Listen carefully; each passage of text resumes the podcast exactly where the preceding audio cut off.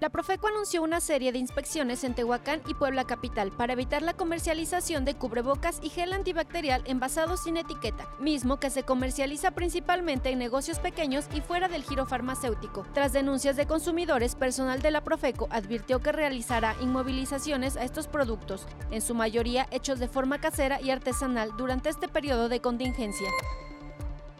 Como una medida de sanidad, los líderes de transporte han enviado a casa a choferes de edad para no ponerlos en riesgo, y ante la baja actividad se están turnando los choferes para trabajar solo mediodía, rolando con compañeros para que nadie deje de trabajar, tomando medidas como el lavado en cada vuelta de las unidades, sanitizar el interior de las colectivas, así como la de constantemente enjuagándose la boca a los choferes con agua mezclada con limón y bicarbonato, exigiéndoles además la utilización de cubrebocas. Uno de los productos que más exporta la región de Tehuacán es el jitomate, el cual está preparado para ser llevado a países como Estados Unidos. Sin embargo, en estos momentos las fronteras están paralizadas por la contingencia mundial, provocando que productores tengan que comercializar sus productos en esta región a costos muy bajos, siendo este un aliciente para las amas de casa.